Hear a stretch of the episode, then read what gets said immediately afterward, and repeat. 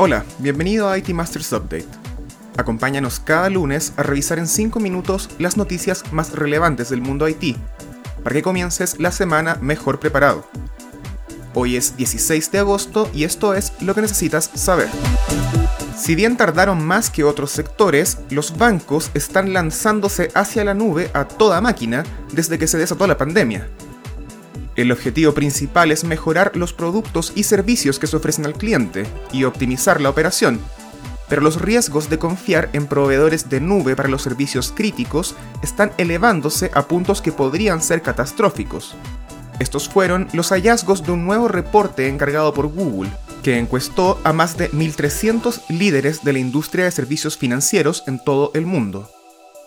Un apabullante 83% de los consultados dijeron que sus compañías ya estaban desplegando tecnologías de nube como parte de su infraestructura primaria de IT.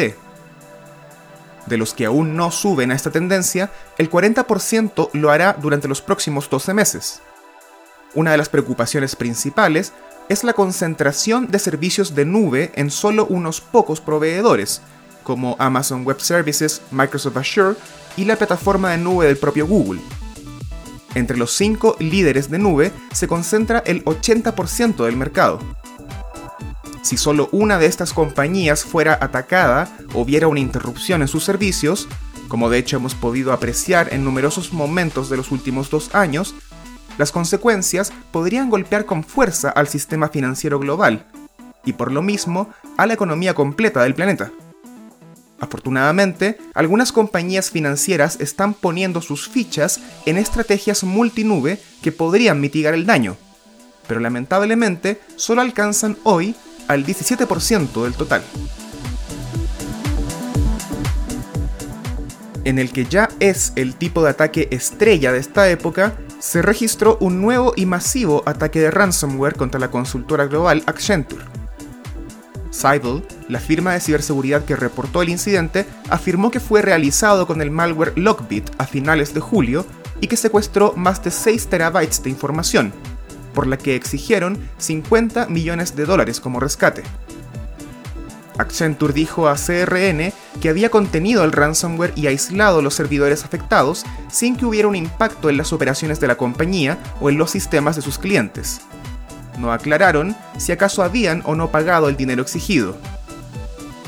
Lo irónico del caso es que el 4 de agosto, o sea, en pleno ataque, Accenture publicó su reporte global de incidentes de seguridad, en el que destacó al ransomware como una de las amenazas más graves de la actualidad.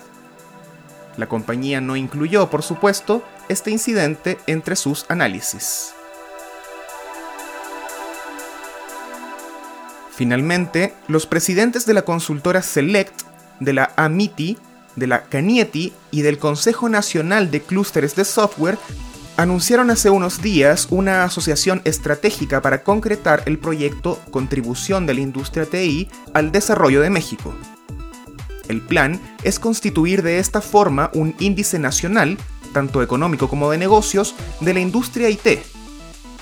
El fin último es apoyar a la aceleración de la transformación digital en México, y esto se realizará recopilando información sobre las capacidades y competencias de las organizaciones miembros de la Cámara, el Consejo y las asociaciones.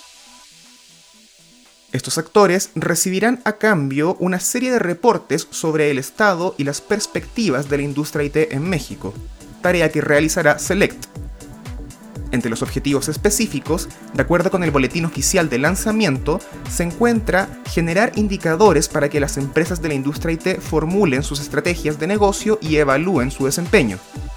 Identificar las tendencias de la demanda IT para diferentes sectores y tamaños de empresas, así como el avance de la transformación digital.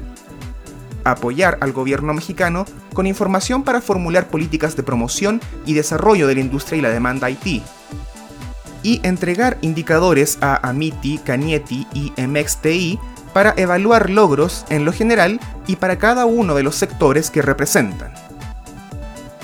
Eso fue todo por esta semana. Suscríbete a este update en iTunes, Spotify o Stitcher.